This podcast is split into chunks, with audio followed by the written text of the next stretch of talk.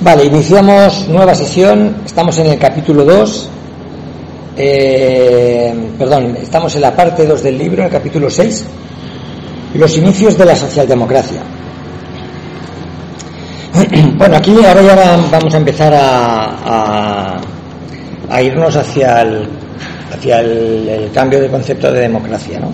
Será, será un proceso de unos cuantos años y aquí ya nos va, nos va metiendo en, en el asunto. Empieza el libro con, con esos 10 años del fracaso de la revolución del 48, en el 49, 10 años en los que, en los que bueno, mm, va a haber una cierta, entre comillas, una cierta tranquilidad y a partir de ahí pues eh, empezará otra vez a crearse una nueva dinámica que desembocará en la primera internacional. Son años que, pasan cosas fuera, en, Estados Unidos eh, la guerra de, secesión, los años 60, ¿vale? Es decir, cuando, cuando se hable, cuando hable Rosenberg de, los años 60 y, pues eso, en, Estados Unidos estaban en conflicto que casi causó un millón de, de, no creo que Estados Unidos haya tenido tantas bajas, incluidas las guerras mundiales. Un millón de muertos en la. yo creo que casi, casi. Sí, y bueno, eso. Entonces eh, empezamos, si queréis. Empiezo y si me, tal, pues vamos con el sí. Los inicios de la socialdemocracia. La parálisis de los movimientos políticos y sociales que había seguido al fracaso de la revolución de 1849 ya se había superado diez años más tarde, en 1859.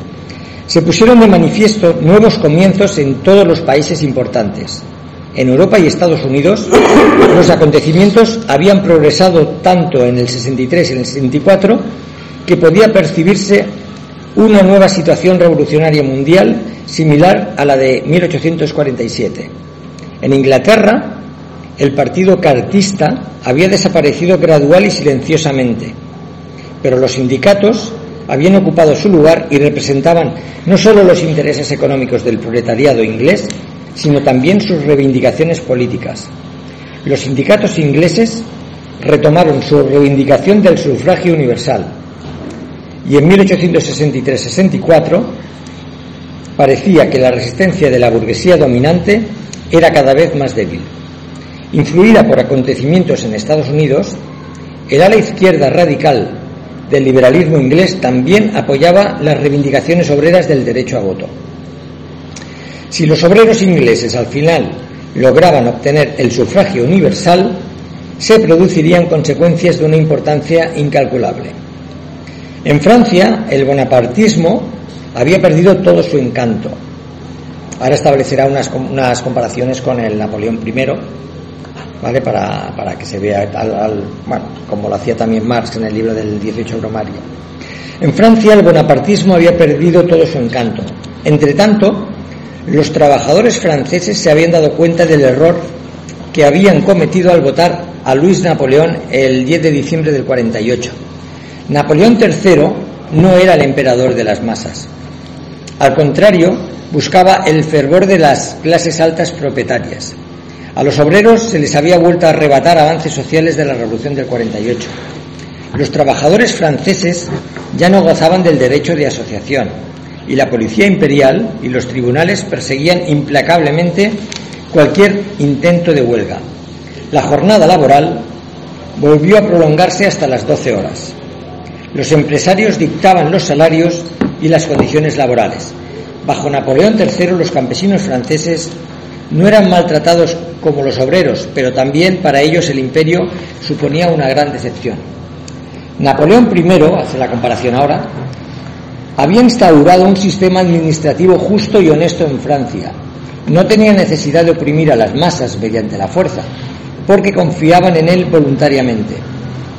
Bajo Napoleón I, las posibilidades de ascender en el ejército imperial habían funcionado como una especie de sustituto de la pérdida de la democracia política. Todo había cambiado por completo bajo Napoleón III. Disculpa, eh, igual le estoy haciendo una pregunta tonta, pero Napoleón I se refieren a Napoleón, Napoleón. Todo había cambiado por completo bajo Napoleón III. La antigua clase alta controlaba el ejército y la administración, salvo en los puestos en los que el emperador había colocado a sus acólitos. Este segundo grupo era una camarilla de arribistas, cazafortunas y especuladores financieros despreciada por toda Francia. Un aparato policial enorme, tan brutal como corrupto, oprimía a la población urbana y rural. El campesino francés no obtenía ningún beneficio del gobierno de Napoleón III. Para él, el esplendor imperial se manifestaba solo en el poder arbitrario de la policía y las estafas bursátiles. Desde el 49, la burguesía poseedora se había acostumbrado gradualmente al imperio. Aún así exigía Napoleón III una política exterior fuerte que abriera nuevos ámbitos de actividad para la burguesía francesa. En efecto, Napoleón III hizo bastante ruido con su política exterior. Se embarcó en dos guerras victoriosas en Europa. La guerra de Crimea contra Rusia, se fue en el 56, y la guerra contra Austria en, en 1859. Hubo también guerras en Asia Oriental, en México y en África. Ya estaba Crimea ahí en el.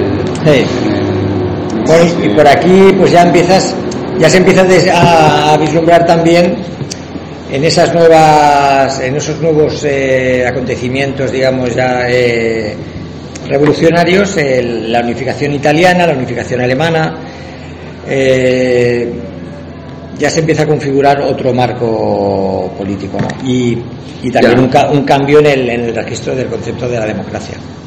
Vale. Por ejemplo, Italia, el, con eh, la, la Italia de, de Cavour, que es la que, entre comillas, eh, liderará en principio el proyecto de unificación italiana en base a un pequeño Estado con un pequeño ejército, ya se apunta a la guerra de Crimea, simplemente para buscar el aliado de Francia. Mm. Es decir, ya, ya, ya, ya empiezan a darse movimientos igual que, que Alemania. ¿no? La geopolítica ya más parecida a lo que tenemos ahora. ¿no? Lo que dijo aquel, ¿se acordáis? El, el Zorrilla se llama, que el diplomático Sí. que en la escuela de diplomáticos, ¿no? Les Sí. habían, que les, lo primero que les enseñaron de un diplomático de los primeros del siglo XIX, la diplomacia en qué se basa? En poder. mantener buenas relaciones, de- son relaciones de poder, o sea, no Sí, son- son relaciones de fuerza, poder. de fuerza, de poder, y, y se basan en, en tener buenas relaciones con Rusia. Ah, sí. Y a esto, tener buenas relaciones con Rusia. y luego añade también en Zorrilla, eh, José Antonio Zorrilla, que, eh, que les dice, no os equivoquéis, eh, mm, las relaciones internacionales eh, dejan de tratar el eso está bien, eso está mal, eh, valores humanos. Esto se deja de tratar ya en el siglo XVI, justamente con la escuela de, de Salamanca. Lo dice tal cual Zorrilla. A Ah, partir, de esa, a partir de esa fecha, las relaciones internacionales deben ser entendidas como relaciones de poder De entre poder. países. Tal cual. No, no jurídicas, ni de, ni, Exacto. de, ni justicia, ni nada. Hay otra frase a mí que me llama la atención al principio que dice que los sindicatos en, en Inglaterra toman el lugar que había ocupado los cartistas. Sí. Sí, va, va configurando todo y con eso veremos como, como, el, como el, el- de alguna manera el movimiento obrero en Inglaterra sigue siendo el, el más grande a la hora de configurar la primera internacional. ¿Vale? Es el, el- primero se situaría el, movimiento inglés obrero, eh, después el, el francés, Hola. Hola, bien. ¿Qué tal? Después el francés, ¿no? Y, y grupo además era, era más minoritario. El francés era el, el de- el más reformista, el de Proudhon, que era mutualista, ¿no? Y se pasaba, no, no estaba por la huelga. Pero bueno, eso, lo- eso se verá más adelante, eso no, no, no entremos ahora. Vale, estamos en la página 158, en el segundo párrafo, ¿vale? Después de 1849, la burguesía poseedora se había acostumbrado gradualmente al imperio. Aún así, exigía a Napoleón III una política exterior fuerte que abriera nuevos ámbitos de actividad para la burguesía francesa. En efecto, Napoleón, III hizo bastante ruido con su política exterior, esto ya lo hemos leído antes. Se embarcó en dos guerras victoriosas en Europa, la guerra de Crimea, en la que buscó, como hemos dicho, el apoyo de Francia para posibles, para futuros eventos, contra Rusia y la guerra contra Austria en el 59. Hubo también guerras en Asia Oriental, en México. En México fue por también por un tema de, no pago de deudas y se enfrancó y, se, metieron en una alianza eh, triple. Bueno, a pesar de todo, todas estas campañas militares tuvieron pocas consecuencias positivas. En el 64 Napoleón ya había sido líder de Francia 15 años. Durante ese periodo había conquistado Saboya y Niza en Europa. ¿Vale?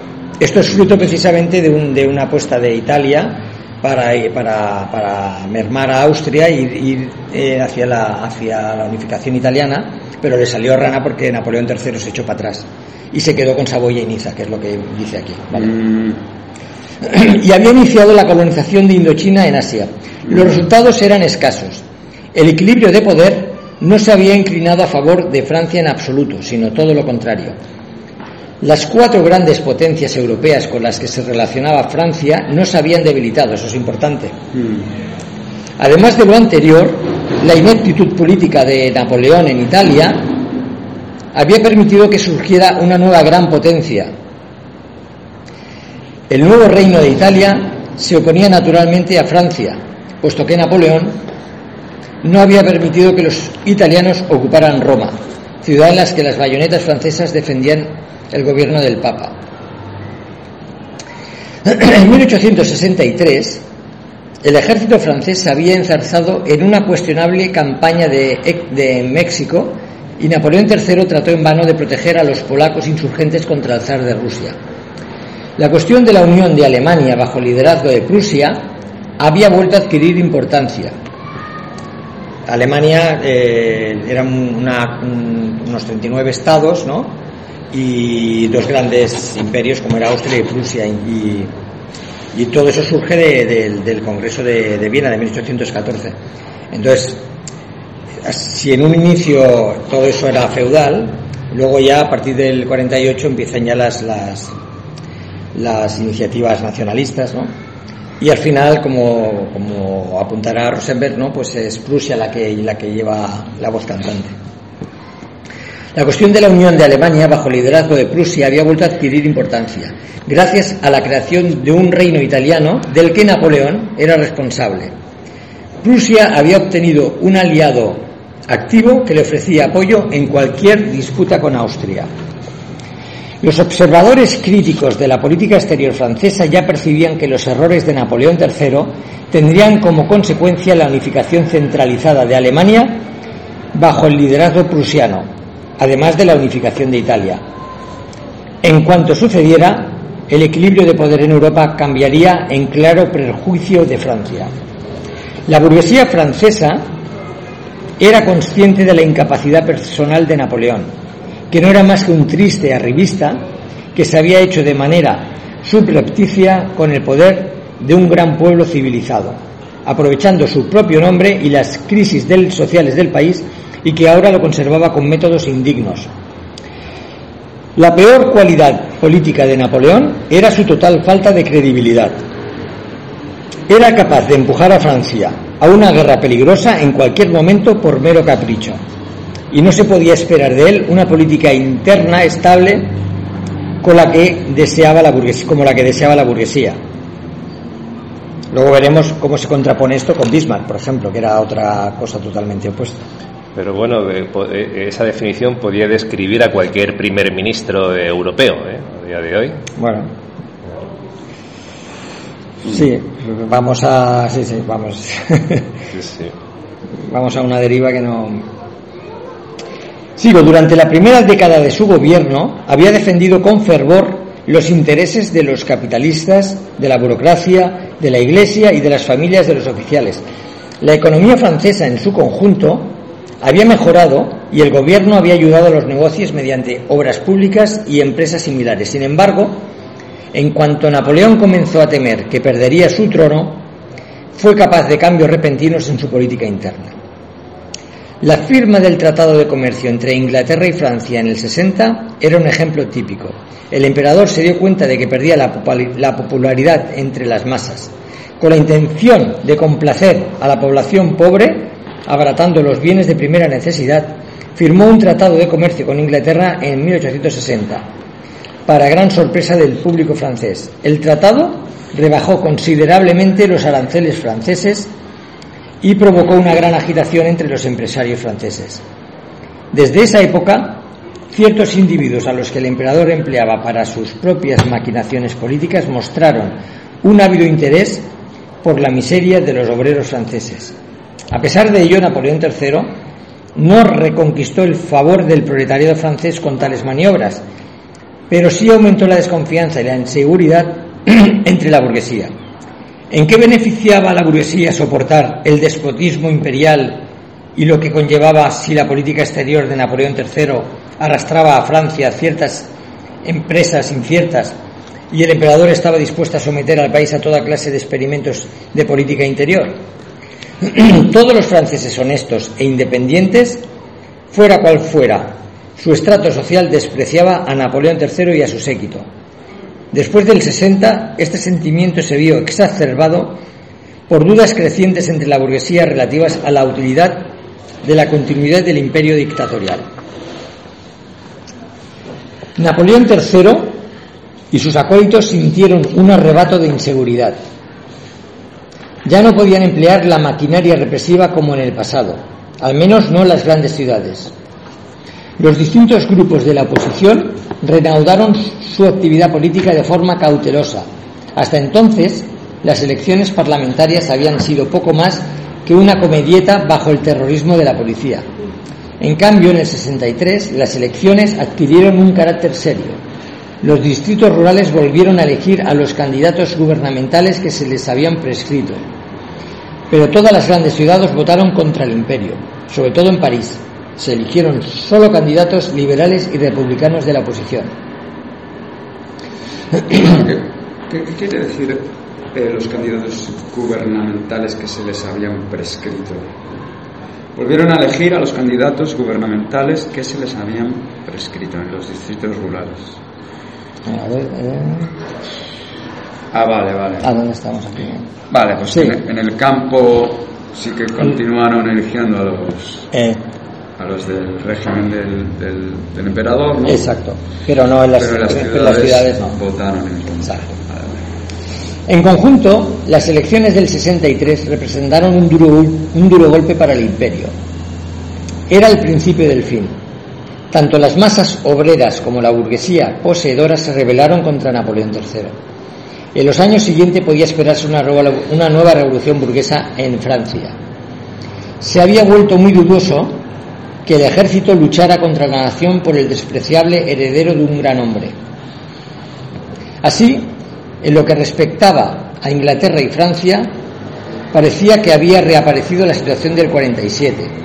Aparentemente en Inglaterra los trabajadores pronto lograrían el sufragio universal y Francia estaba al borde de una revolución republicana. No obstante, si la revolución volvía a triunfar en París, los obreros volverían a encontrarse en el centro del escenario político.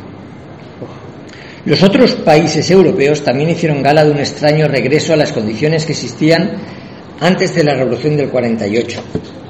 Desde el 59, la burguesía liberal de Alemania se había vuelto a despertar del sueño en el que había caído después de la Revolución fracasada. El liberalismo recuperó el control de los estados del sur de Alemania. El emperador de Austria se vio obligado a aceptar una constitución progresista y en Prusia se fraguó una lucha decisiva entre la nobleza feudal dirigente y la burguesía. En Prusia, la revolución había dejado detrás de sí una constitución y un parlamento que es cierto no tenían un poder real, pero que podía convertirse en una herramienta para la expresión de la opinión pública en tiempos de agitación. Ahora había surgido un conflicto constitucional entre el rey y la nobleza por un lado y la burguesía liberal por el otro. En el conflicto, en ese conflicto, los obreros, los artesanos y la mayoría de los campesinos apoyaban a la oposición liberal. Casi todos los distritos electorales, incluso los de los rincones más recónditos del, del Vía Oriental, la región agrícola del este del Elba, eligieron adversarios del gobierno para el Parlamento. El rey Guillermo I y su primer ministro Bismarck habían rebasado los límites de la Constitución. Gobernaban de forma dictatorial, contra la voluntad del Parlamento y de nueve décimas partes del pueblo. Todo apuntaba que en Prusia estaba brotando una situación revolucionaria, y en sus momentos de, debilidad el rey mismo creía que le aguardaba la suerte de Luis XVI. A principios de los 60, los movimientos nacionalistas también habían resurgido. En el 63 estalló una, una insurrección en la parte rusa de Polonia, que recibió el apoyo de Europa Central y Occidental. Hungría se encontraba en un estado cada vez más turbulento, puesto que los húngaros rechazaban de plano la centralización vienesa, sin importar si se establecía al amparo del absolutismo como después del 1849 o del liberalismo alemán después de 1860. El movimiento nacionalista italiano volvía a estar en pleno apogeo por la guerra que Napoleón había librado en 1859 contra Austria en alianza con Cerdeña.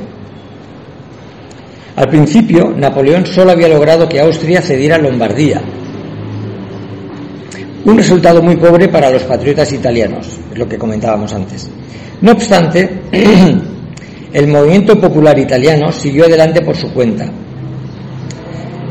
Eh, claro, es decir, eh, aquí Austria perdió contra Francia. Eh, entonces, los pequeños estados del norte, del centro de Italia, la, Toscana, Módena, Parma, Mm, pues eso, te, vieron que, que, Austria no estaba tan fuerte y aprovecharon la situación para, para, para unirse al, al, norte, ¿no? Al, al Piamonte. ¿no?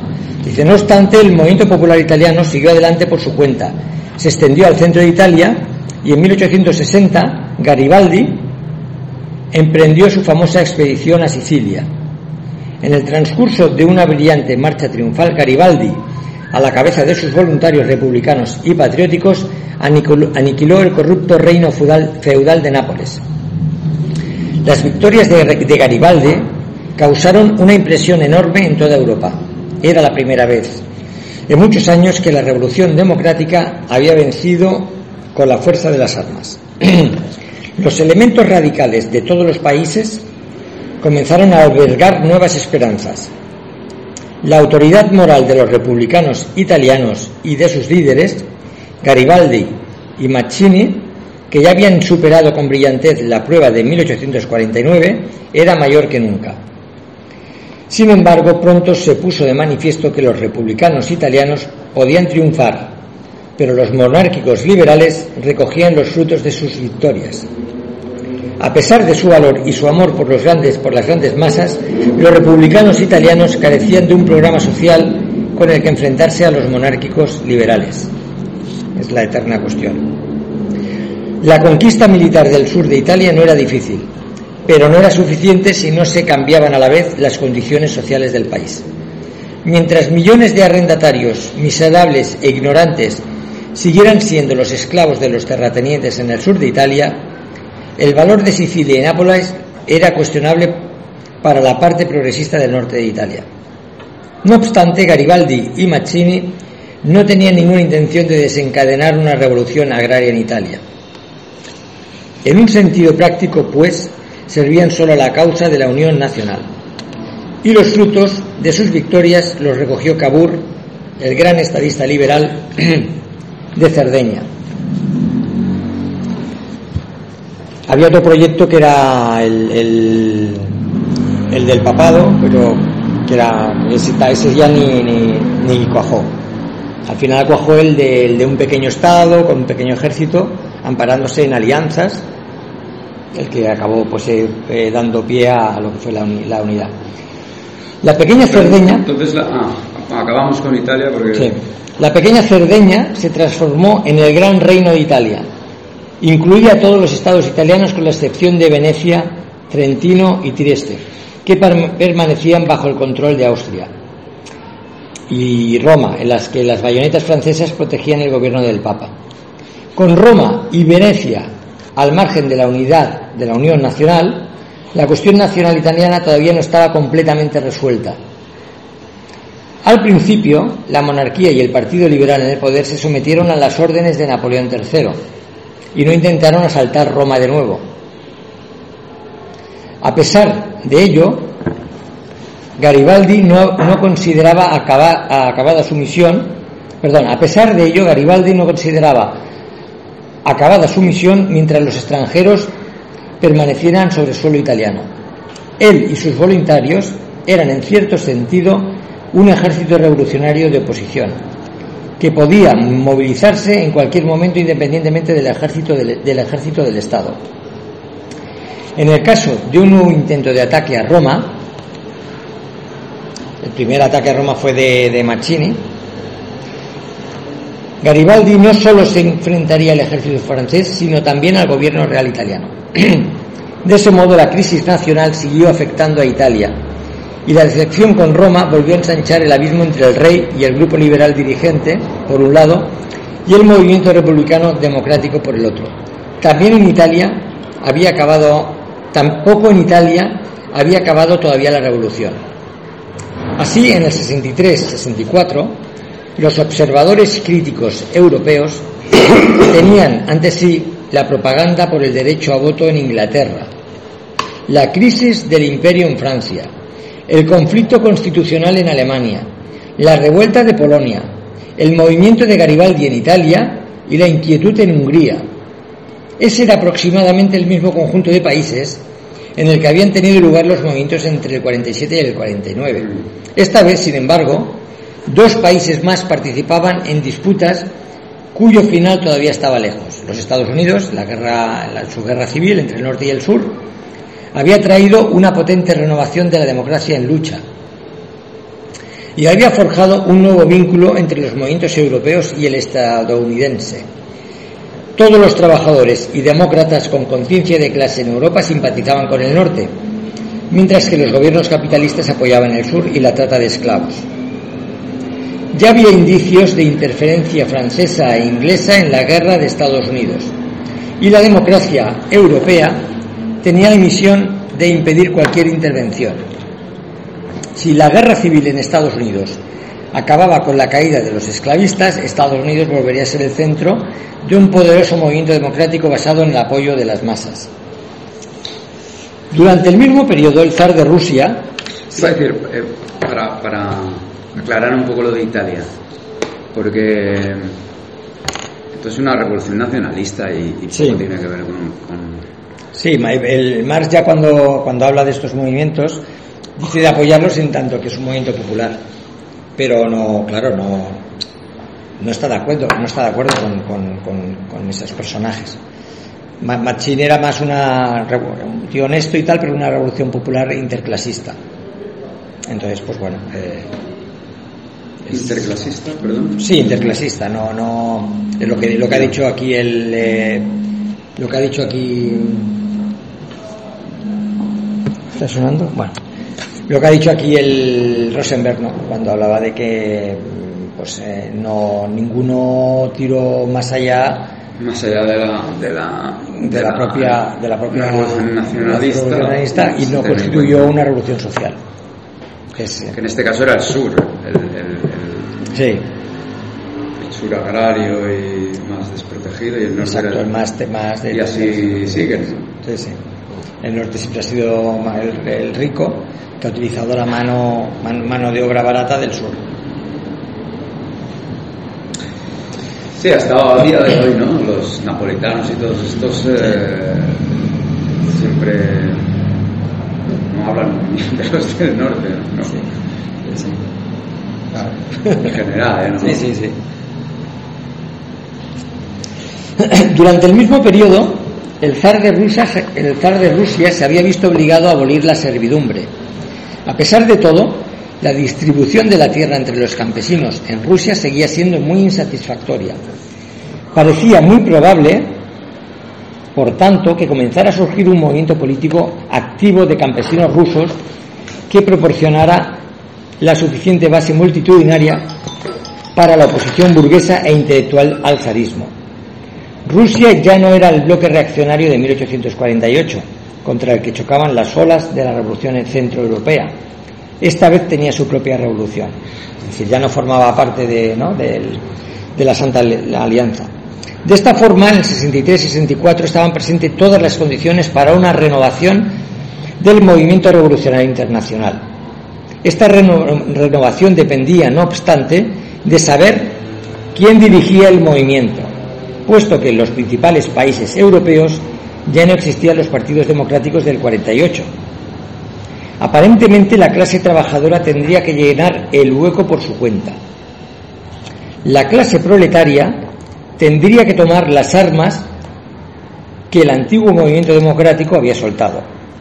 En teoría era claro y sencillo, pero su ejecución política práctica era mucho más difícil. La fuerza y la debilidad del antiguo movimiento democrático se había hallado en el hecho de que constituía una movilización del pueblo.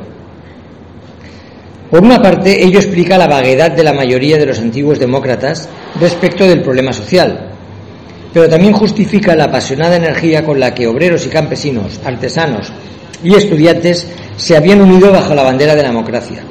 En el 48 la idea democrática había movilizado a las masas y las había llevado a las barricadas. Poco tiempo atrás Garibaldi, con sus consignas democráticas y patrióticas, había movilizado a todo el pueblo del sur de Italia a luchar contra el pequeño grupo de poder. Por entonces, el movimiento democrático había fracasado siempre a causa de sus contradicciones sociales había tenido unos inicios gloriosos, sin embargo, conmoviendo al pueblo y, despertando la voluntad de las masas dispuestas a sacrificar sus vidas por la libertad y por un futuro mejor. Si el movimiento obrero aparecía ahora como sucesor al antiguo movimiento democrático, ¿sería capaz de tener el mismo comienzo glorioso? Cualquier organización obrera podía ver los verdaderos problemas de la vida social con mucha mayor claridad que el antiguo movimiento democrático. Pero ¿sería capaz la clase obrera organizada de encontrar el vínculo entre las cuestiones menores y específicas de sus actividades diarias y los grandes problemas de la revolución? ¿Serían capaces los trabajadores de organizar las masas de campesinos y artesanos y otros como parte de la clase obrera y, a continuación, de guiarlos en un ataque al sistema imperante? En 1848 las consideraciones políticas habían relegado todas las demás a un segundo plano. Los trabajadores de todos los países estaban convencidos de que el pueblo debía obtener primero el poder político. Todo lo demás sucedería después. El movimiento era tan fuerte que en muchos casos incluso arrastraba a los socialistas a políticos. Es significativo que en el 48 incluso Proudhon se hiciera elegir para la Asamblea Nacional de Francia, ciertamente no como miembro de un partido, sino como socialista independiente. El fracaso de la revolución política quebrantó la fe de los trabajadores en el poder de la acción puramente política y con ella la fe en el antiguo movimiento democrático revolucionario. Durante la década del 60 al 70, pueden reconocerse cuatro tendencias o formas según las cuales los trabajadores trataron de configurar su movimiento de clase en contraste con la antigua tradición democrática. Eran el Partido Político Obrero, los sindicatos políticos, el anarquismo apolítico que empleaba métodos pacíficos, o sea, el de Proudhon, y por último el anarquismo apolítico que, defendía métodos revolucionarios. Cuando aquí estamos hablando de político y apolítico, se refieren parlamentarios, ¿no? O sea, en el sentido de. Sí, la de la, sí, de, de, de, la, de la lucha, de, de conseguir, de hacer lucha política para, para, para hacer una transformación social. Es decir, de, de- Política de parlamento. sí, política de parlamento, de llegar al poder. El partido de, de La Salle, en Alemania, representaba la primera forma. La segunda estaba tipificada por los, por los sindicatos ingleses, lo que hablaba al principio del capítulo. Mm. Las dos tendencias anarquistas las, encarnaban los partidarios de Proudhon, la vertiente moderada, digamos, y moderada, y Bakunin, la revolucionaria. Durante esa misma década, Es, es curioso, lo- lo- es que me ha hecho gracia lo de. Es que al principio dice, el capítulo dice, el partido cartista había desaparecido en Inglaterra y su lugar lo habían ocupado los sindicatos. Es que me viene a la cabeza todo el rato la frase de que ya he escuchado de algún, de más de un sindicalista en bomberos, de que son apolíticos, ¿no? Y de que no hagamos política, ¿no? Es, no sé, bueno, es... No es- quiero romper sí, sí, sí, sí, es... que- es, eh, bueno, claro. poco que dices. Ahí están las. Luego se verán en la primera internacional, ya entraremos. En la primera internacional, esas, esas. No en un primer momento, pero sí en un segundo momento, porque el primer momento de la primera internacional, eh, la lucha entre comillas, no organizativa, sino ideológica, es, es contra los contra los franceses, contra los contra los, los mutualistas que se llaman, ¿no? crédito cré- créditos gratis para desde el Estado para fomentar eh, cooperativas eh, no por no la huelga no viable es decir no están por la huelga. Esa es la primera. Y luego la segunda es contra contra las tendencias eh, anarquistas revolucionarias de, de Bakunin Eh, eso lo, eso lo ve ¿eh? Ese, ese, no seamos apolíticos que se escucha igual fuera de Monterrey. O sea, Se escucha sí igual, sí ¿no? sí igual igual igual, igual.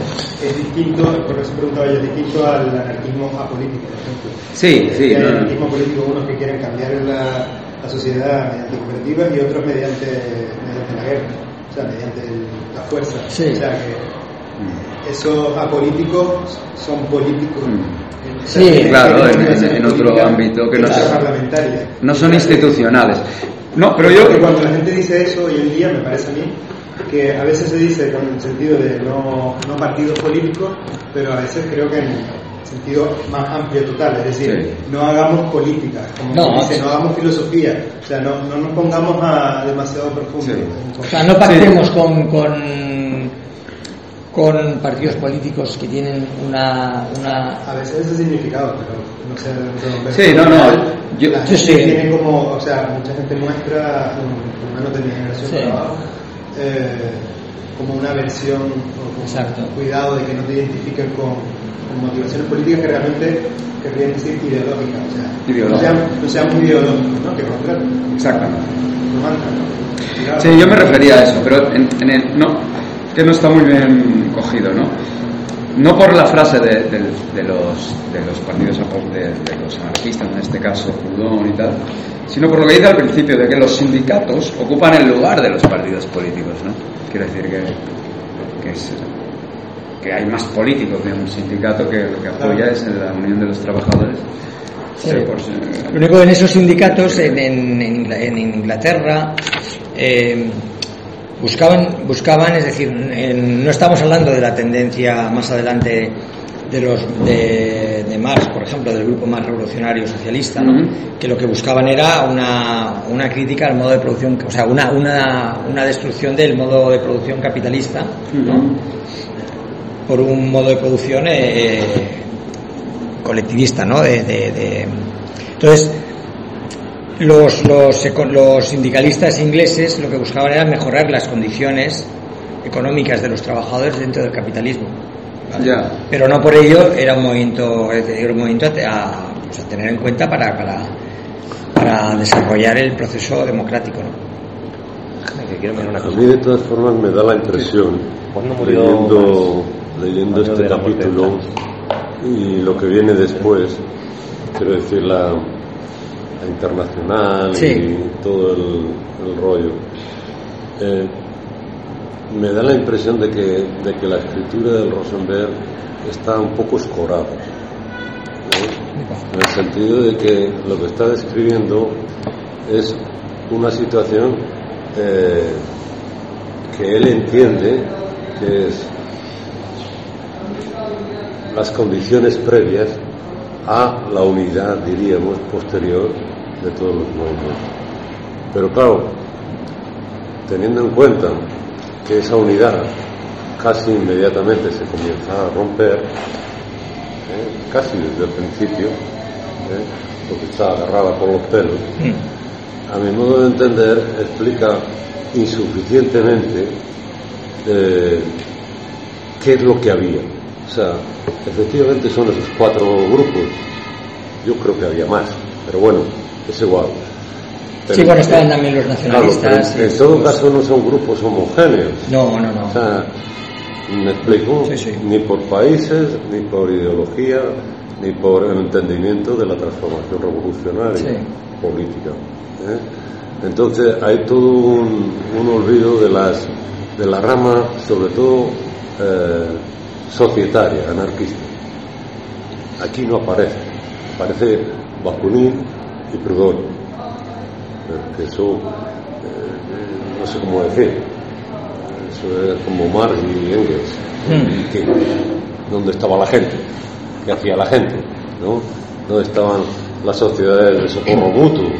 ¿Dónde estaban eh, eh, los movimientos utópicos? ¿no? De Inglaterra, por ejemplo, bueno, de- de otros, ¿no? ¿Dónde estaban las experiencias revolucionarias que se estaban practicando ya? Que no se pueden leer exclusivamente desde esta, lectura por arriba, ¿no? Ujú. Entonces, porque en lo que escribe siempre el, el proletariado, el campesinado y tal, son como escobillas.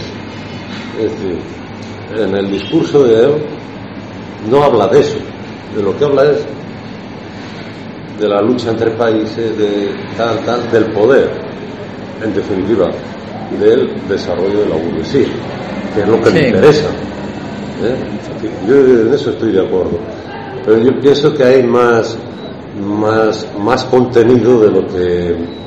Porque es que Sí. si no después es muy complicado interpretar lo que, lo que pasó a partir de, de la Salle y de, de la Farga y todo eso. Eh, en concreto aquí también. ¿no? Claro. Entonces, lo que sucedió aquí, cómo eso se, se dio en el Estado español, es fruto de todo eso que no explica aquí. Hmm. ¿Me explico? Ahí es donde estoy yo un, Bueno, luego- un luego- poquitín sí, perdido. ¿eh? luego- luego no no. perdido, sino una valoración. No, luego más adelante, luego más adelante sí que cuando, porque claro, ahora está, ahora estamos, estamos en una época que viene después de esos 10 años de tranquilidad, supuesta tranquilidad, y entonces se viene a configurar el, el- el, pues eso, los inicios de esa socialdemocracia. Pero luego más, más adelante, cuando, cuando, entre comillas, con una cierta espontaneidad aparece la primera internacional, Sí.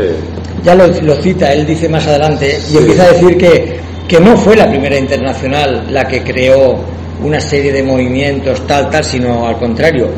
Fueron las huelgas que se iban produciendo en los distintos países, albañiles, eh, zapateros, tal, los que de alguna manera eh, tiraron adelante la internacional en el sentido de que, de que de la internacional lo único que hacía era eh, hacer un seguimiento y dar ayudas eh, para financiar a las huelgas y de alguna manera lanzar unas ciertas proclamas para que para que los países eh, digamos limítrofes no, ocupa- no, no fuesen a trabajar cuando se hacían estas huelgas. Es decir, pero dice eso, ¿no? Que hay, es decir, que en realidad el movimiento viene de las huelgas que se iban produciendo en los distintos países, ¿no? Esto lo dirá más adelante. Sí, o sea, sí. todavía, todavía no, no, no, no ha llegado aquí. Dos más adelante. Sí, La calle de la Exacto. Bueno, sí, sí, bueno, sí, sí, pero ya te... Ya te.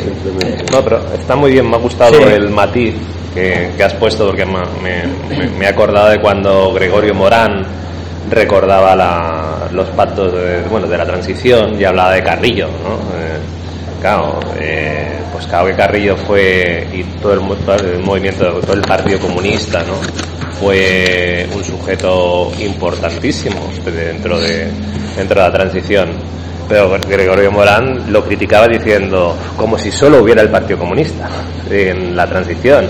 Había cientos de grupúsculos y organizaciones y sindicatos y que, y que probablemente aquello era lo más, lo más gordo y lo más organizado pero que, que, parece que solo el Partido Comunista hizo la transición, ¿no?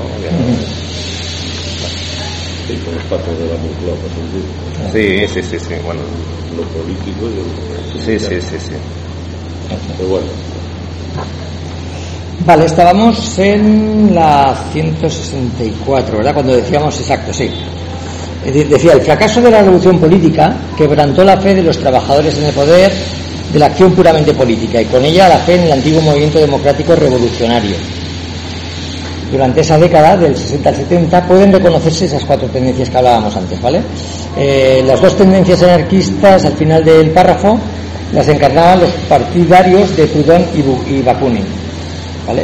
Que en esa época, es decir, esto, en, en, esta época era la, es decir, eh, era Proudhon la, la, la, masiva, no era, no era la de Bakunin todavía, ¿no?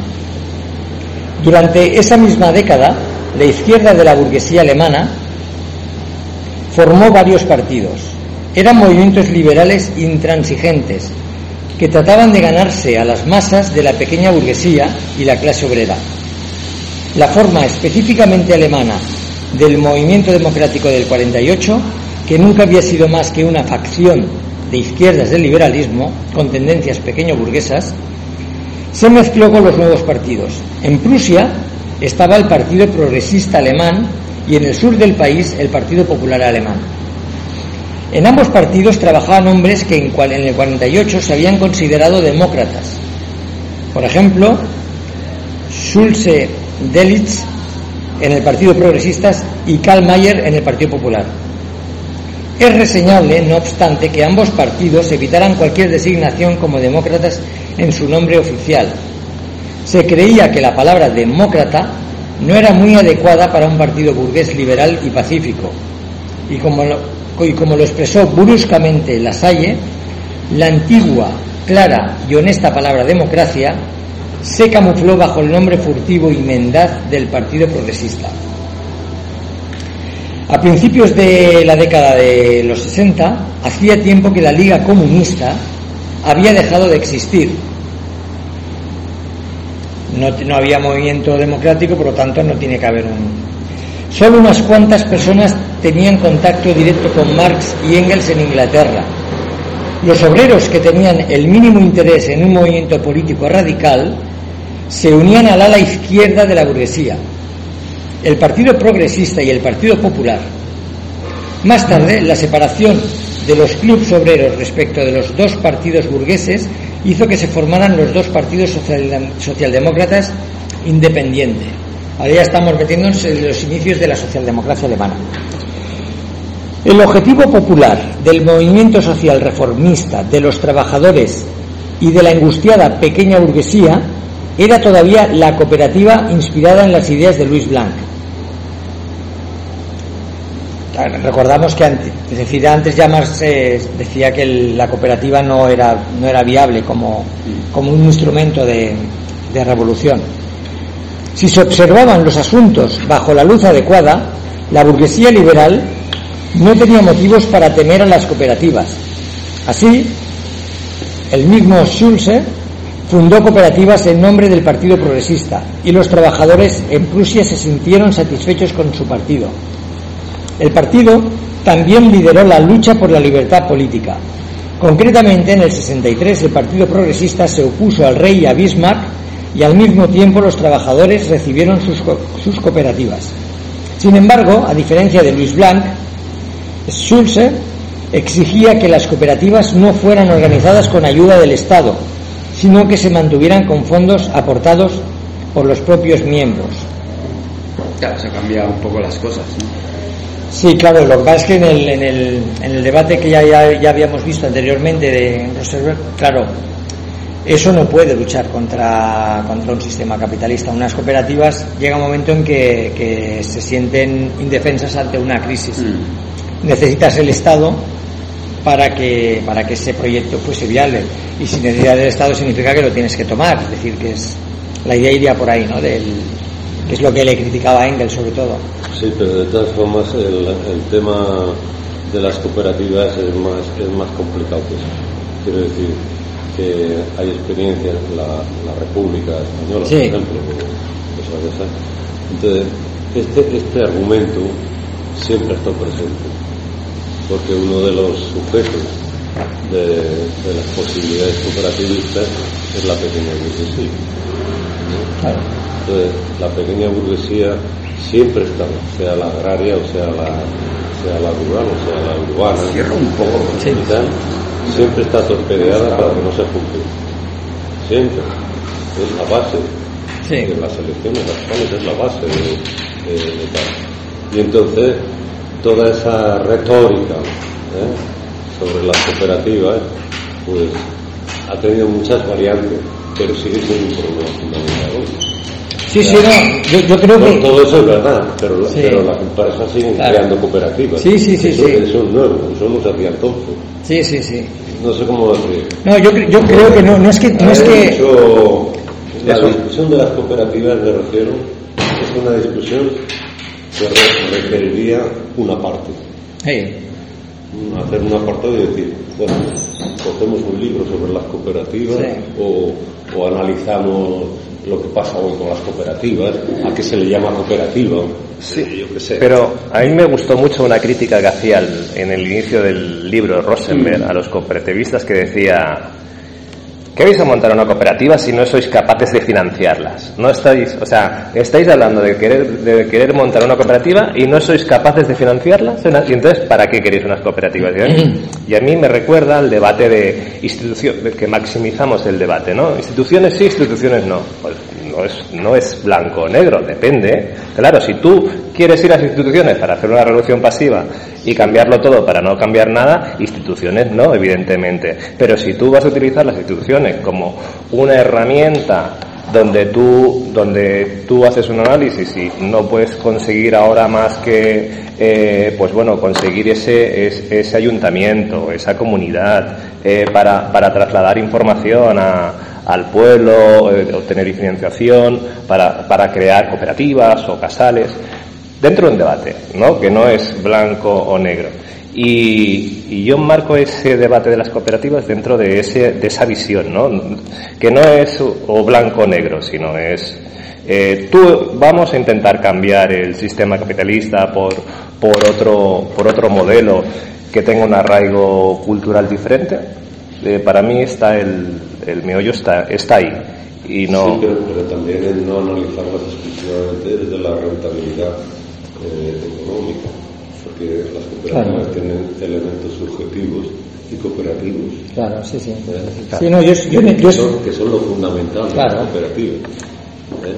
Otra cosa es que si no hay viabilidad económica, Claro. la cooperativa es a la mierda. Eso es, es- eso es evidente, pero no con una cooperativa, con cualquier cosa que monte. Yo, yo esto lo veo, yo, yo creo que aquí Rosenberg no, no es, no tan, o sea, no critica las cooperativas en sí, ¿vale? Porque no, sino las critica como, como, como una manera No, está claro. de llevar a una revolución a Bueno, término. mira lo que. Si queréis, leo el, Sí, el capítulo 2, creo que es. sí, 4, donde habla de Luis Blanc y Luis Blanc en el, en el momento en que, en que habla de la transición del capitalismo al socialismo. Sí. ¿no? Dice, Blanc colocaba en el centro de su doctrina social la teoría de la cooperativa. Los trabajadores debían formar cooperativas libres, a las que el Estado proporcionaría el capital operativo necesario si no podían obtenerlo de otras fuentes. Tras ello, las cooperativas se desarrollarían superando lentamente y desplazando a los capitalistas, alcanzando de ese modo el socialismo. No obstante, esa marcha triunfal de las cooperativas solo sería posible si los trabajadores controlaban el Estado y lo utilizaban para sus propios fines. Por lo tanto, la República Democrática es una condición previa indispensable para la conquista del socialismo. claro. Pero en cambio sí que, aquí lo dice claro, pero en cambio sí que es que creo que en eso Rosenberg no estaría en desacuerdo.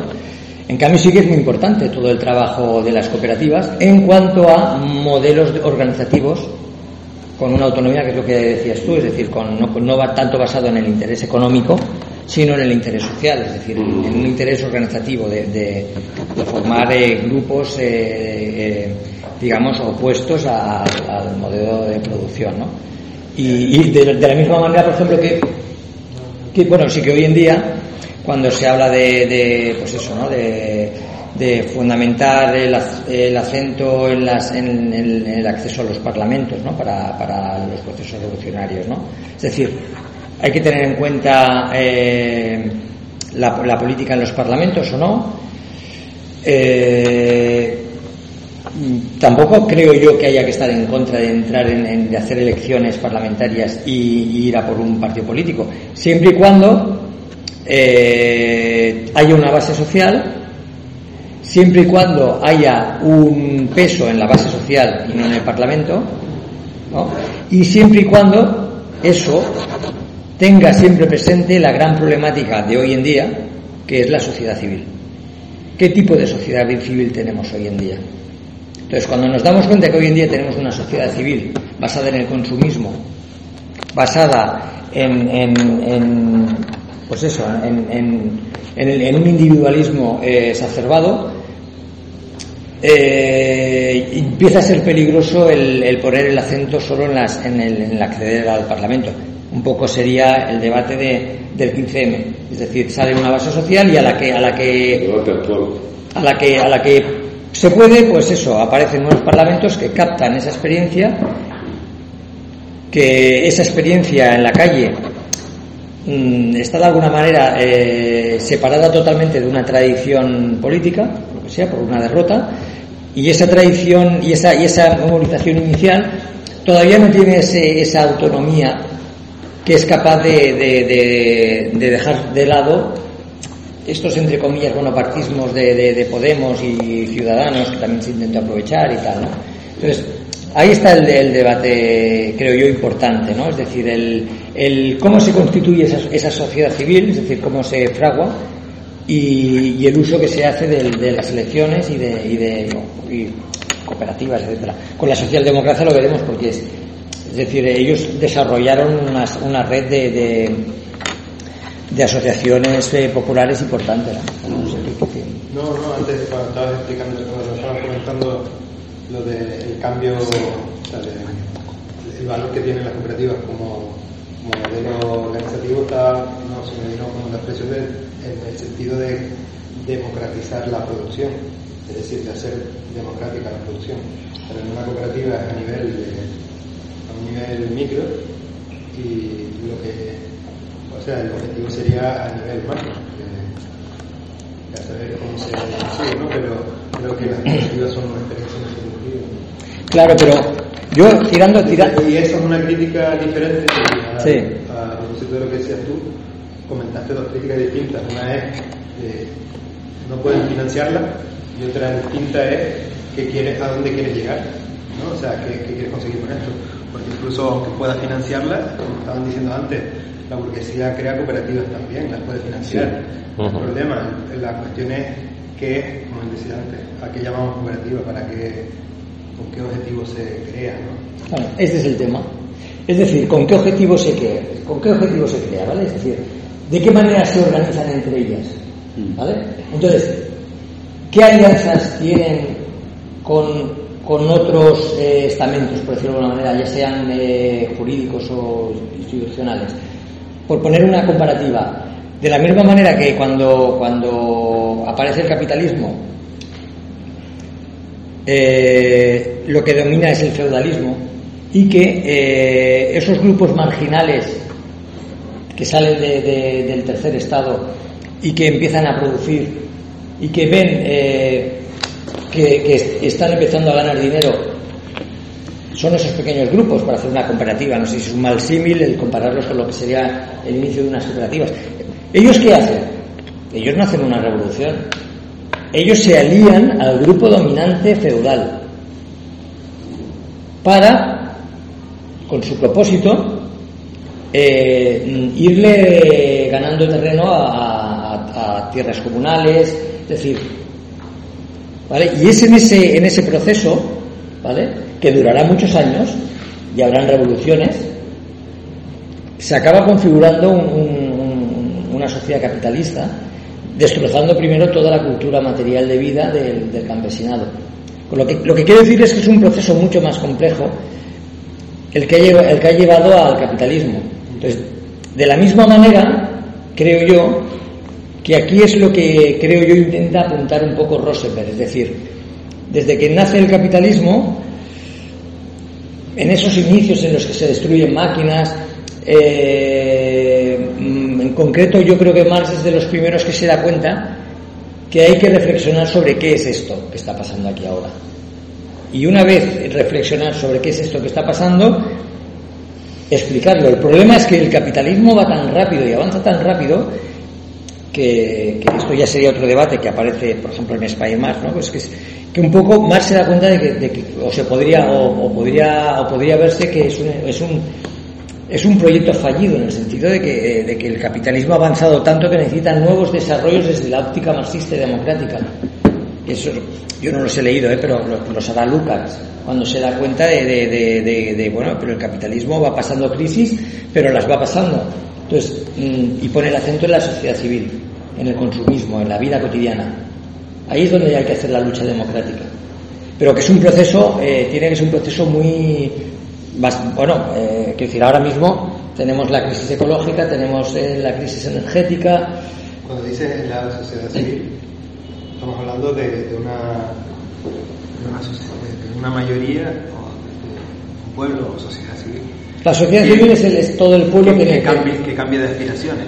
Exacto, es que por ejemplo en, el capitalismo, después de destrozar el campesinado, tú estás destrozando su cultura material de vida. No, no, no ya solo el producir, la cultura material de vida. Los has expulsado del campo y los llevas a unas especies de fábricas que no son más que una agrupación de, de, artesanos, ¿vale? Que están juntos, pero ya están totalmente desposeídos de su cultura material de vida. Entonces, ya los estás cambiando. Esa es la grandeza. Bueno, la grandeza es. al presente, que es lo que comentaba él también, ¿no? Y el tema del consumismo y tal.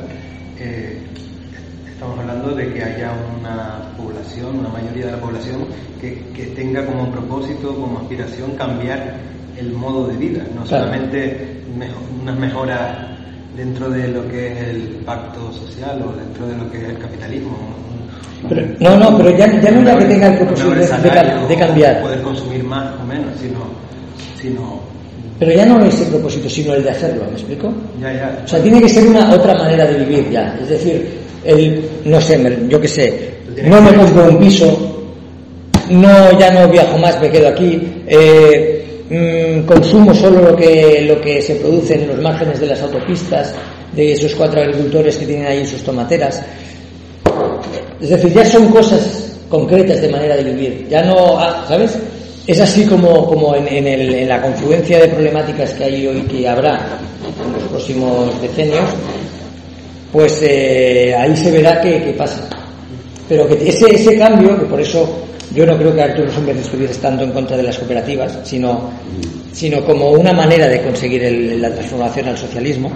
Yo creo que más es en ese sentido de cómo se, cómo se, cómo se va fraguando esa, esa sociedad civil que ahora mismo está totalmente individualizada y que, eh, que eso Hegel, otro que tampoco he leído, pero que me gustaría porque va en esa línea.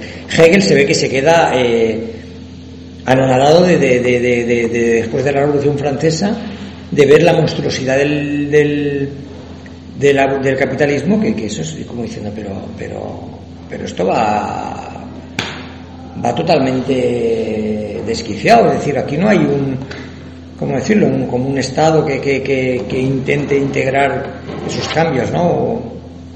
Bueno, pues eso. Eh,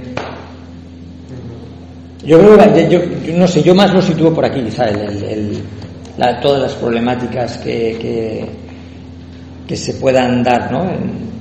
En, eso, en el, en el, ámbito de la sociedad civil, de, de, cómo entendemos cómo entendemos la política y de cómo entendemos la vida, ¿no? Y, el, y ese rechazo a, esa manera de vivir que, no, que, que es, que es la que tenemos todos, y es la que fundamenta que el capitalismo siga vigente, nuestra manera de funcionar. Esa es, esa es la problemática.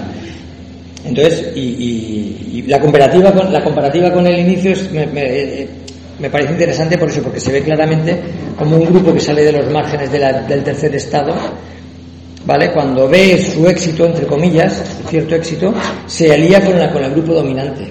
Estamos hablando de alianza, está- que es lo que Marx siempre está intentando eh, tirar ¿no? adelante, es decir, las alianzas.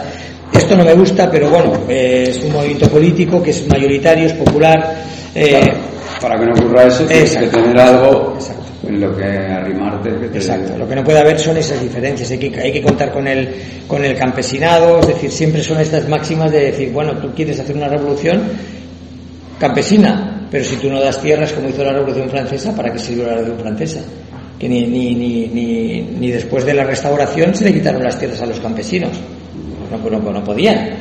Pues esa es la grandeza de, que cuando haces una revolución, el apostar por, por hacer ese cambio drástico ¿no? y hacer una, una, una acción social de, de- repartir, de reparto de tierras.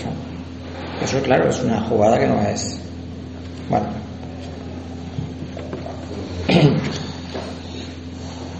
Y estábamos en el. Exacto, decíamos que ahora es, eh, ya nos, nos, nos vamos hacia los inicios de la socialdemocracia en Alemania. A pesar de todo, ¿no? Sí, el eh, a pesar de todo, en la página 165, segundo párrafo, a pesar de todo, era antinatural que el proletariado alemán, que crecía constantemente en número y en autoconciencia, siguiera permanentemente las directrices de la burguesía adinerada. En el 48 la democracia no había representado para los obreros una política de conciliación entre clases con los industriales y banqueros. Tras la caída de la democracia revolucionaria del 49, lo que quedaba de democracia se había refugiado bajo el ala del liberalismo burgués. Que los obreros hubieran participado de ese repliegue durante un tiempo era sólo la manifestación de la derrota de todos los frentes populares en Alemania. O sea, siempre que hay una derrota, por ejemplo aquí en el franquismo, los movimientos más duros no es que desaparezca la izquierda, la izquierda se refugia. Cuando están las cosas más duras, ¿dónde se refugia? En la familia. Del siguiente paso son los ámbitos culturales. Esos son los refugios de, la- de la- de las izquierdas, ¿no? Los, los, ámbi- los ámbitos cooperativos, etcétera. Pues aquí igual, ¿no? Pero debía llegar el momento en que la clase trabajadora alemana fundara su propia democracia después de la desaparición de la antigua democracia revolucionaria. Cuando los obreros alemanes empezaron a independizarse políticamente, encontraron un líder de gran estatura en La Salle. En Alemania, La Salle era sin lugar a duda el más inteligente de los jóvenes políticos e investigadores sociales que habían aprendido de las enseñanzas de Marx. La Salle explotaba las divergencias de opinión dentro de los círculos obreros progresistas para dirigir, para dirigir la lucha contra eh, Schulze-Delitzsch y contra la burguesía. Les presentaba a los obreros alemanes la realidad de la lucha de clases en toda su crudeza. Exigía para los obreros el sufragio universal, que en esa época no tenían ni en Prusia, ni en el sur de Alemania, ni en Austria. Exigía para el Estado, o perdón, exigía que el Estado apoyara con sus medios las cooperativas de producción de los obreros. Solo de este modo sería posible un resultado positivo, en tanto que las cooperativas de Schulz se disolvieran por sí solas por falta de, medios. En el 63, Lassalle fundó la Asociación General de Trabajadores de Alemania, el primer partido obrero autónomo y activo en territorio alemán. La Liga Comunista había constituido en efecto solo un pequeño grupo sin una base multitudinaria. La Asociación Obrera de La Salle era un partido democrático porque exigía el sufragio universal y quería el pueblo y quería que el pueblo trabajador tomara el poder en el Estado. Marx y Engels recibieron el nacimiento del partido de La Salle con sentimientos contradictorios. Primero, esto lo digo yo, les sorprendía ante todo la teoría cooperativa de La Salle perdón, les, les sorprendía ante todo la teoría cooperativa que la Salle no había adoptado de Marx, sino de Louis Blanc. Marx no creía que la polémica sobre la forma correcta de las cooperativas fuera un buen punto de partida para el nuevo Partido de los Trabajadores. De la propaganda a favor de las cooperativas, Marx no esperaba más que una desorientación y un revés. Lo peor era que con la ayuda del Estado se podían fundar muy fácilmente algunas cooperativas incluso dentro del marco del capitalismo. En Francia se emprendieron algunos experimentos cooperativistas precisamente después de la masacre de junio del 48. Schulze demostraba que la misma burguesía liberal podía crear cooperativas obreras. Hasta el rey de Prusia podía, si lo consideraba oportuno, financiar algunas cooperativas obreras de producción. De esta forma, la vanguardia del proletariado se había transformado precisamente en un grupo de perceptores de subsidios del Estado policial segundo. Y segundo, que es el segundo punto que, que remarca aquí es, pero lo que Marx y Engels le reprochaban ante todo a la Salle y a sus seguidores no se refería tanto a las cooperativas como a la estrategia política en general. Precisamente en el, en el 63, cuando la Salle empezó su campaña de agitación, en Prusia la burguesía liberal se encontraba en abierta oposición con el monarca y con el gobierno. Para lograr crear su partido obrero, la Salle tuvo que concentrar su ataque contra el liberalismo burgués.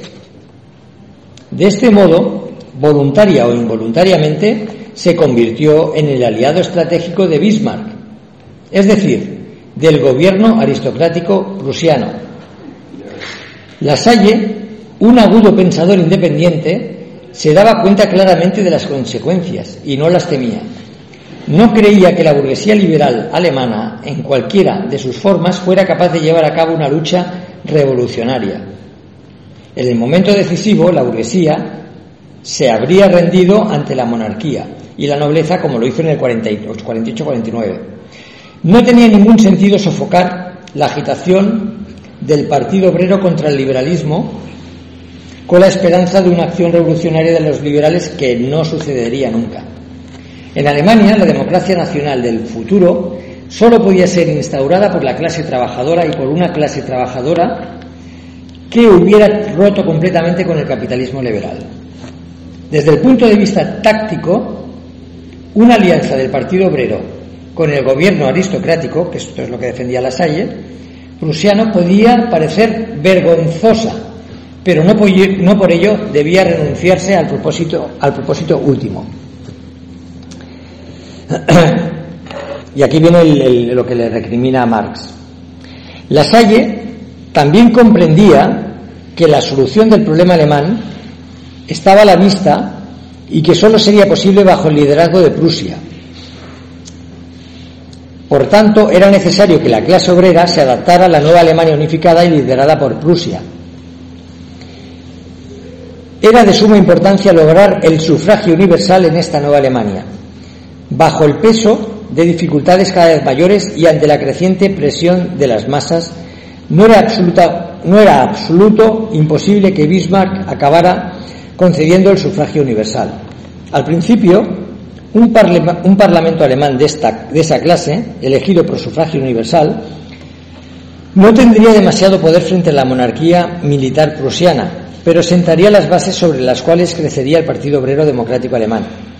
Por el momento, Parecería, quizás, que el movimiento obrero democrático era una herramienta de Bismarck, pero el resultado final revelaría quién había sido engañado en realidad.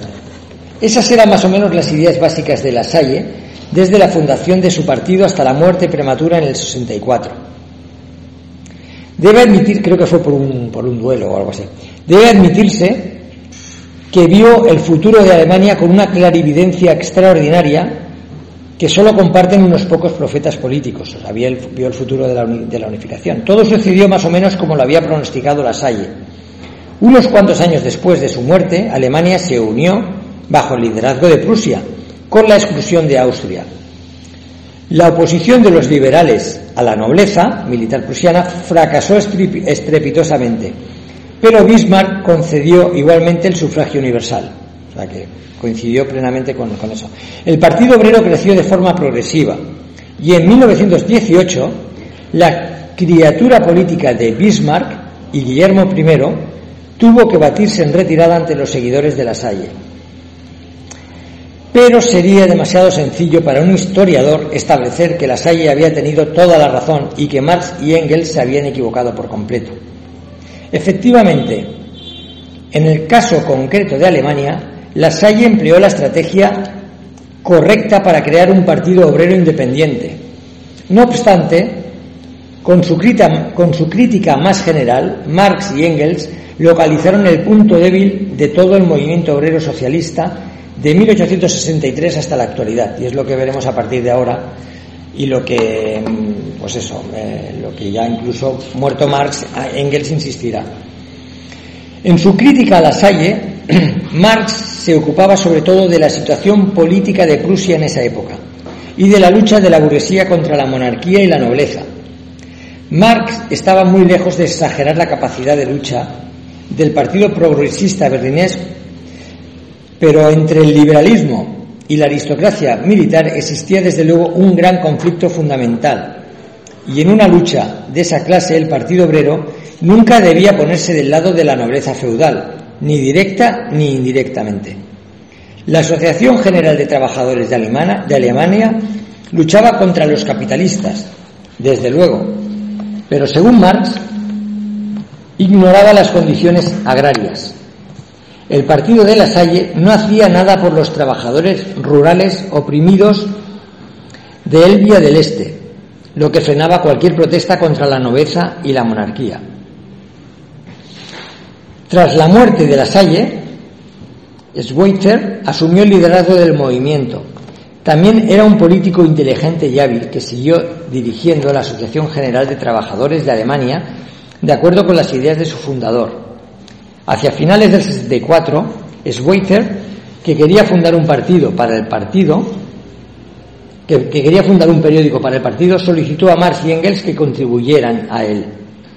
Todavía no habían publicado su crítica a la Salle y en un primer momento prometieron cooperar con la, con la esperanza de influir en el movimiento obrero alemán. Sin embargo, cuando vieron que la tendencia de Schweitzer y su partido no cambiaba, se produjo una división. En febrero del 65, Engels escribió a Marx respecto de la agitación de los seguidores de la Salle.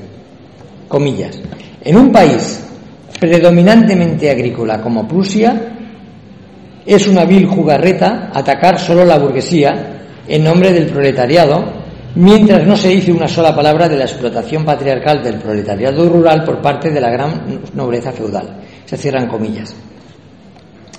Unos días más tarde, en una carta, Marx informó a Schweitzer de su ruptura con el partido de la Salle y dejó de contribuir al periódico de la, de la Asociación General de Trabajadores de Alemania.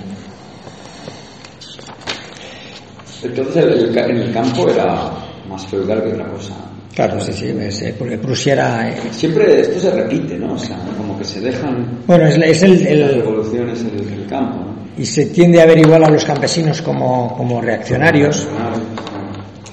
Pero tú necesitas, tú necesitas siempre el, necesitas a la democracia, es decir, la suma de, la ciudad y el campo para, para, para, si no cuentas con eso. Y por eso las alianzas son tan importantes. Entonces, eh, eh, en el propósito del capitalismo, las alianzas sí que fundamentaron un, apoyo con, el sector dominante, ¿no? En contra del pueblo, pero aquí, pues eh, eso es, más, también es más complejo. Eso también lo sitúa Proudhon. Era mucho más complejo ahora.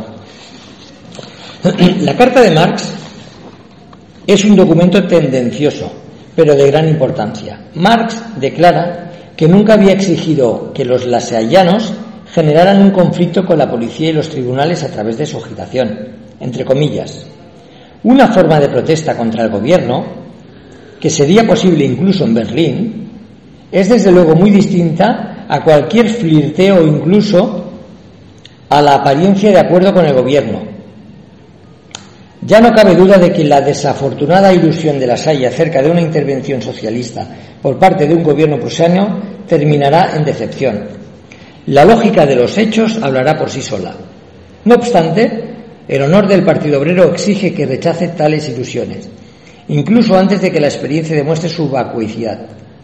La clase obrera es revolucionaria o no es nada. Cierra comillas. Marx sometió una grave injusticia con Schweitzer al considerarlo un agente del gobierno prusiano en cualquier sentido. Schweitzer, como la Salle antes que él, no traicionó ni por un momento a la clase obrera y a la democracia en favor de Bismarck. Las tácticas de Schweitzer se explican más bien por las necesidades prácticas de su partido y por los deseos y opiniones de los propios obreros alemanes. El, pequeño partido de los lasallanos se encontraba en una situación enormemente difícil en aquel momento. Para adquirir algo de importancia, el partido debía alejar primero a un número considerable de trabajadores del liberalismo burgués. Eso era posible solo mediante una intensa polémica contra las consignas liberales.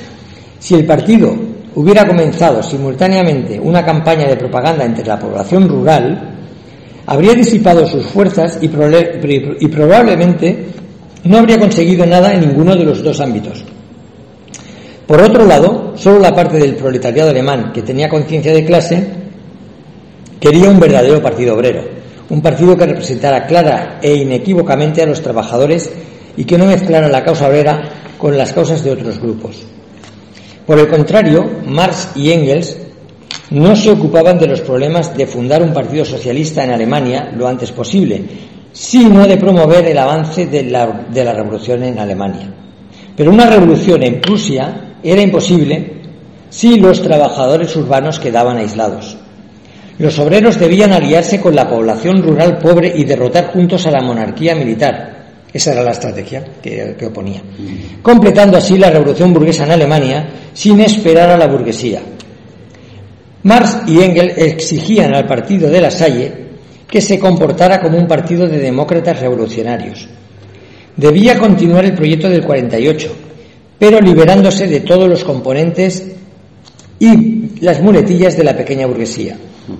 En esa época, sin embargo, era difícil interesar justo a la parte del proletariado europeo con más conciencia de clase con una estrategia política como esa. Cuanto más claramente se daba cuenta la vanguardia del proletariado de su posición en la sociedad burguesa, más tendía a aislarse y a subrayar esas cualidades específicamente proletarias que las diferenciaban de todos los grupos y tendencias de las clases poseedoras. En, esas en esa circunstancia, el movimiento proletario radical tendía en particular a ver la nobleza y los campesinos, los fabricantes y los intelectuales como una masa reaccionaria uniforme. Sin embargo, aquello solo conducía al aislamiento de la clase obrera y hacía imposible una, una política revolucionaria.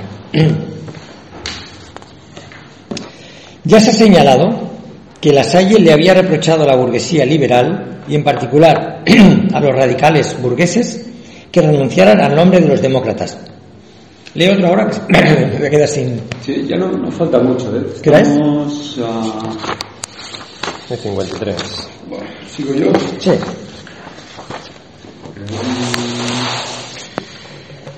Ya, ya, se ha señalado que la sal se había reprochado, le había reprochado a la burguesía liberal y en particular a los radicales burgueses que renunciaran al nombre de demócratas.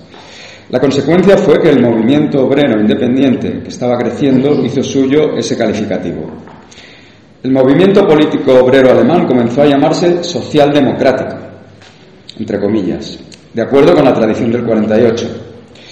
Desde el punto de vista lingüístico, el nombre era incuestionable, puesto que su intención era designar a un movimiento que reclamaba el autogobierno del pueblo basado en el sufragio universal, a la par que la transformación social de la sociedad por el bien de las masas trabajadoras.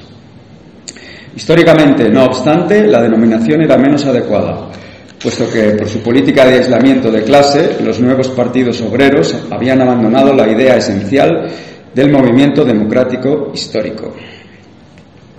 Marx y Engels no estaban satisfechos en absoluto con la caracterización de su movimiento obrero como socialdemócrata, entre comillas.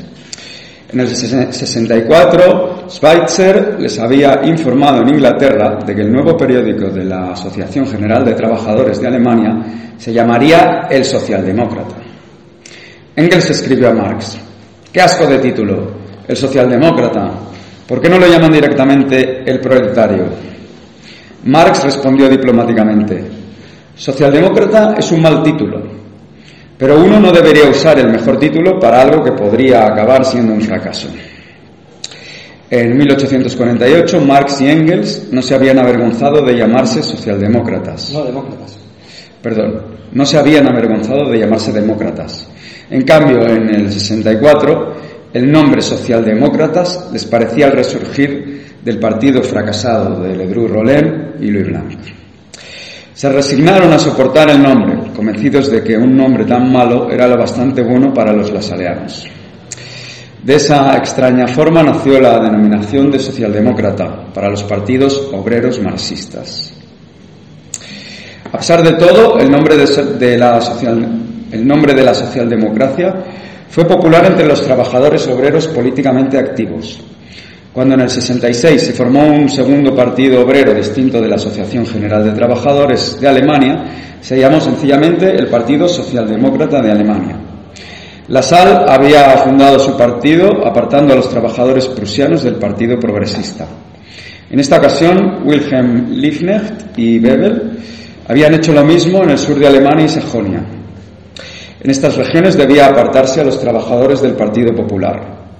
Los dos partidos diferían principalmente en su actitud respecto a la cuestión alemana. La Salle y sus sucesores habían soportado la solución prusiana del problema alemán. En cambio, en el centro y el sur de Alemania, el Partido Popular representaba el ala intransigente y antiprusiana del liberalismo. Después del 49, los habitantes de las provincias del sur de Alemania habían perdido por completo la inclinación por los actos revolucionarios.